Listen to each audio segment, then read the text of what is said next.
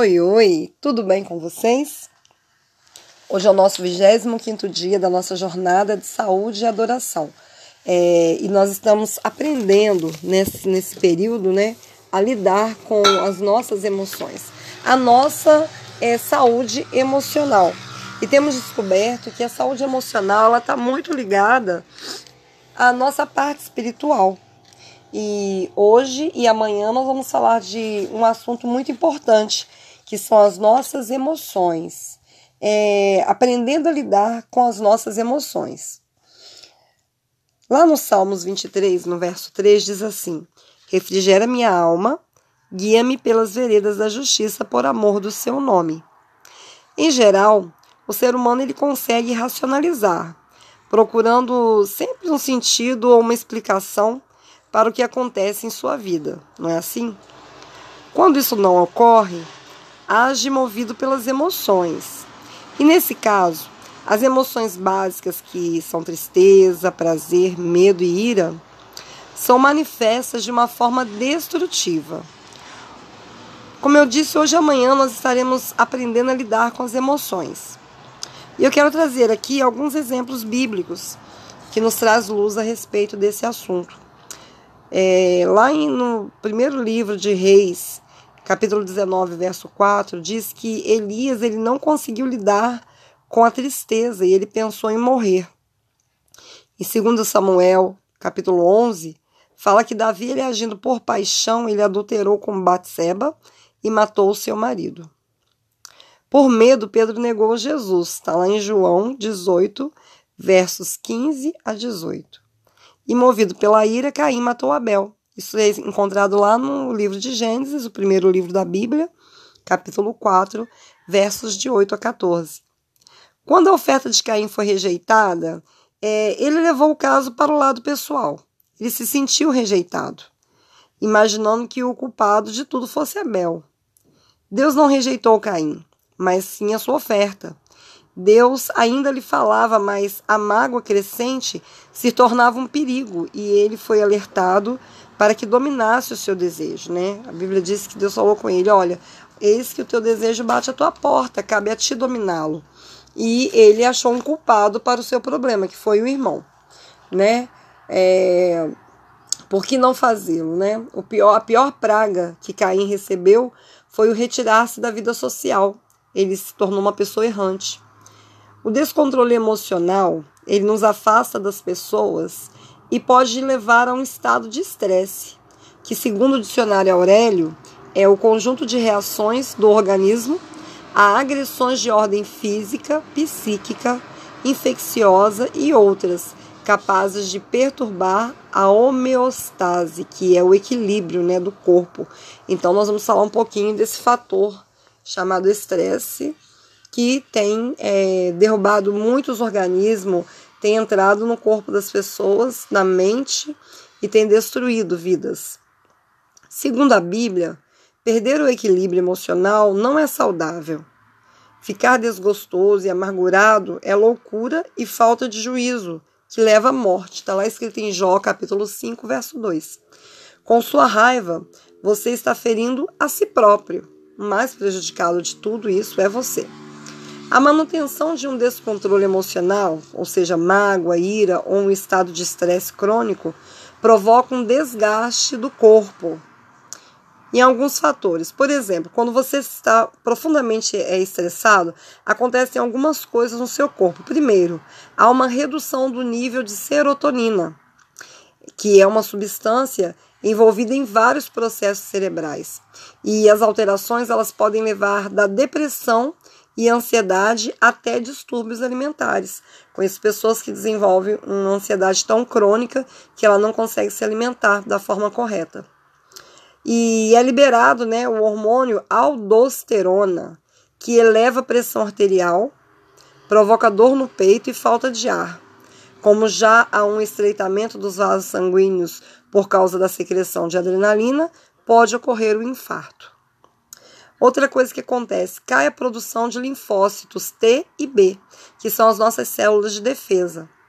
E isso acaba favorecendo a manifestação de doenças infecciosas como gripe, herpes e pneumonia. E ainda temos aí o terrível coronavírus hoje. A maior secreção de ácido clorídrico pelo estômago. Outra coisa que acontece pode causar gastrite. Também as glândulas sebáceas, elas recebem comando para trabalhar mais. Produzem gordura em excesso, o que impede a nutrição dos fios de cabelo e facilita a sua queda. Isso para as mulheres realmente é algo terrível. E como a pessoa tensa tende a contrair a musculatura, podem ser desencadeadas dores musculares e dor de cabeça. Eu já senti dores fortes musculares no ombro por um momento de tensão, né? E de um problema ao qual eu estava passando e eu não conseguia achar um, uma solução. E eu sentia dores no corpo que parecia até que eu tinha sido atropelada. Realmente é, é uma coisa horrível. Existe também outro hormônio chamado cortisol, que também aumenta e faz subir o nível de glicose no sangue, elevando o risco de diabetes em quem tem propensão. Né? No caso, meu caso, eu sou uma pessoa diabética e esse nível de cortisol ele acaba aumentando e fazendo com, a, com, com que a glicose acaba subindo. E, e é bem conhecido que as pessoas que são diabéticas eles têm essa, esse problema emocional que acaba causando o aumento da glicose. Né? Quando você fica preocupado, agitado, nervoso ou decepcionado, qualquer problema de ordem emocional acaba alterando né, esse hormônio, fazendo com que você tenha um nível de glicose no seu sangue maior, mais alto. Há também um problema na pele que é de vasocontrição, que provoca uma série de pequenos estímulos que são sentidos como coceira, né, ou prurido. De repente você não tem nada, mas o corpo começa a coçar do nada e você não sabe por quê. Isso é também um sintoma de estresse. A emoção em si, ela não é pecado. Aliás, deve ser manifesta de uma forma sadia, com sinceridade e racionalidade. Mas se isso não acontece, Deus tem um antídoto para as emoções danificadas. Nós lemos aqui no início, no Salmos 23, 3. Ele restaura a minha alma, ele refrigera a minha alma. Essa é uma boa notícia. Periodicamente, é, todos nós precisamos de restauração. Nós somos ofendidos, magoados, traídos. A vida é dura, muitas vezes. Estamos sujeitos a ficar desencorajados, deprimidos e desesperados. Experimentamos canseira, fracassos, frustrações e medos. Todos temos algum tipo de ferida emocional, de situações passadas. Carregamos ferimentos, cicatrizes de guerra, lixo emocional, que Deus deseja eliminar da nossa vida. Ele quer restaurar a sua alma. Ou seja, é preciso desenvolver intimidade com Deus como salvaguarda contra o pecado e o descontrole emocional. É, e é bom a gente refletir: nada pode destruir a alma mais rapidamente do que a culpa. Lá no Salmo 38, versos 4 e 6, na nova versão internacional, diz assim: As minhas culpas me afogam, são como um fardo pesado e insuportável. Estou encurvado e muitíssimo abatido. O dia todo saio vagueando e pranteando. Salmista estava tremendamente deprimido e estressado. Como a gente trata e se liberta da culpa? Existem várias opções. Pode-se negá-la, minimizá-la, negociar com ela, rebaixando os valores, racionalizá-la, jogar a culpa nos outros ou se auto-flagelar. Mas nenhuma dessas alternativas funciona. Só há um meio para solucioná-la. É preciso colocá-la nas mãos de Deus. Ele é o único que pode removê-la. Pois, lá em Romanos 3, 23 e 24, diz: Pois todos pecaram e carecem da glória de Deus, sendo justificados gratuitamente por Sua graça, mediante a redenção que há em Cristo Jesus. Por outro lado, nem tudo o que nos fere é algo que nós mesmos fazemos. Isso eu acho que é a parte mais difícil. É, sempre eu menciono isso quando às vezes a minha glicose está alta, mas eu estava tudo bem, tomando os medicamentos, fazendo tudo certinho, e a glicose estava lá em cima. Mas eu estava com alguns problemas emocionais e coisas que não se referiam a mim. referia-se a outras pessoas, né? Às vezes nós sofremos por causa de coisas que outros nos, outros nos fizeram. Outras vezes sofremos por ver pessoas sendo feridas. A verdade é que teremos sofrimentos durante a vida. Infelizmente, enfrentaremos, experimentaremos solidão. Aqui não é o céu ainda. A terra ela é imperfeita. Algum dia desses você se sentirá só, sentirá seu coração sendo quebrado, vai sentir desespero experimentar angústia, dor e ressentimento. Sabe, o rei Davi, ele foi uma pessoa que conhecia bem o significado de viver angustiado. Ele experimentou o quanto o sofrimento danifica a alma. Ele escreveu assim certa vez: Compadece-te de mim, Senhor.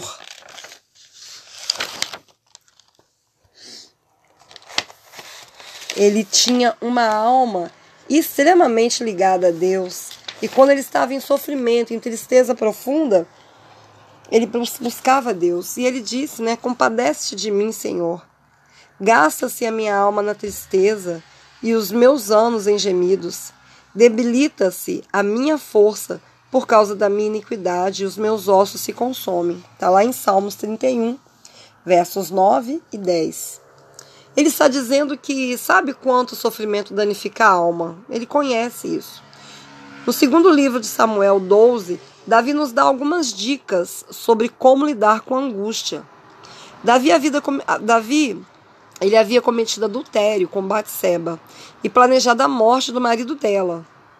Ele carregou a culpa daquela situação, mas eventualmente confessou seu pecado a Deus, conforme o Salmo 51. E a seguir ele ficou angustiado. Batseba deu à luz uma criança, como resultado daquele relacionamento ilícito. E ao nascer a criança, estava bem doente, e Davi ficou tremendamente angustiado. Ele dobrou os joelhos, orou e jejuou. O que Davi fez com a sua angústia? Ele fez três coisas, que são as dicas que nós vamos é, passar hoje para essa situação quando nós nos sentimos muitas vezes estressados, é, sob circunstâncias que não está sob o nosso é, poder, né? não está sob o nosso alcance. Primeira coisa que ele, que ele fez, né, e eu aconselho, aceite o que não pode ser mudado. Né? Lá ele diz assim: olha, vivendo ainda criança, jejuei e chorei. Porém, agora que é morta, por que jejuaria eu? Porém, poderei eu fazê-la voltar? Então, é, ele teve essa consciência de que o que ele tinha que fazer, ele já tinha feito. Então, ele não podia mudar aquela situação. Então, nós devemos aceitar o que não pode ser mudado. A outra coisa que ele fez foi entregar-se aos cuidados de Deus. Sofrimento na vida, meus amados, é inevitável, mas permanecer como vítima é opcional. E a Bíblia diz, nesse mesmo capítulo, né, capítulo 12 de 2 Samuel, que Davi ele se levantou da terra, lavou-se, ungiu-se, mudou-se de vestes, entrou na casa do Senhor e o adorou. Davi foi à igreja. Lá ele adorou a Deus e ganhou uma nova perspectiva e forças para continuar. E a terceira coisa que ele nos ensina, que nós devemos fazer, é focalize no que ficou e não no que se foi. Então Davi veio a Batseba, consolou-a e a desposou, e teve ela um filho, a quem Davi deu o nome Salomão. Então, ao é, descentralizar a dor e a preocupação, ele conseguiu achar um alento é, em toda a situação. Então, ele focalizou naquilo que ficou. Ainda existia ali né, uma mãe, uma mulher, e que pôde dar a ele outro filho. E nós sabemos que o rei Salomão, né, que Salomão foi o herdeiro de Davi do trono e foi aquele também a quem Deus designou, delegou a construção do templo. Então é, é algo que a gente precisa focalizar e visualizar para que se faça, é, que realmente realize na nossa vida. Num congresso realizado em Munique, em 1988, o médico canadense Hans Selye afirmou que Estresse é o resultado da civilização criada pelo homem, a qual ele não mais consegue suportar. Então, trata-se de um sério problema social e econômico, uma preocupação de saúde pública, pois ceifa pessoas ainda jovens, em idade produtiva, e geralmente ocupando cargos de responsabilidade, imobilizando e invalidando as forças produtivas da nação e da igreja. E são os grandes problemas da vida que, de modo agudo ou crônico, é, nos lançam no estresse. Assim, qualquer mudança em nossa vida tem o potencial de causar estresse, tanto as boas quanto as más. O estresse ocorre, então, de forma variável, dependendo da intensidade do evento de mudança, que pode ir desde a morte do cônjuge, né, no caso o índice máximo na escala de estresse, até pequenas infrações de trânsito ou mesmo a saída para as tão, para as tão merecidas férias. Todas as vezes que vamos viajar, né? Então, aquele nível de estresse acaba subindo. É o carro que você tem que revisar, é a gasolina que você tem que colocar, são as malas que você tem que fazer, é colocar toda a família, às vezes, num espaço bem pequeno que não está cabendo e você tem que gerenciar tudo isso. E é muitas vezes inevitável que o estresse apareça né, nesse momento. Então, nós não devemos nos desesperar, pelo contrário. Nós precisamos é, centrar nossa mente e focar na solução, não no problema. E todos são fatores pessoais, familiares, sociais, econômicos e profissionais que originam né, a sensação de estresse e seu consequente desencadeamento de doenças. Desde uma simples azia até a queda imunológica, que pode predispor a uma infecção, e até a neoplasia, que é o câncer. A gente já falou aqui em outras, outros podcasts. E a principal atitude para diminuir o estresse é um alerta quanto ao modo de viver e de trabalhar, as vivências e emoções que a vida nos proporciona. E aí está a verdadeira e milenar sabedoria. Alguns conselhos podem, podem ser úteis. O primeiro é: pratique exercícios físicos, dê preferência à regularidade e não à intensidade. Caminhar de 30 a 40 minutos por dia é muito bom e vai fazer com que todo aquele excesso é, e todos os hormônios do seu corpo comecem a entrar em equilíbrio, né? E todo aquele excesso de toxinas e de coisas que estão ruins no seu corpo começa a ser é, lançado fora. E a outra dica é procure alimentar-se regularmente. Ou seja, tem uma alimentação colorida, rica em nutrientes e equilibrada. Aprenda a reinterpretar as situações estressoras.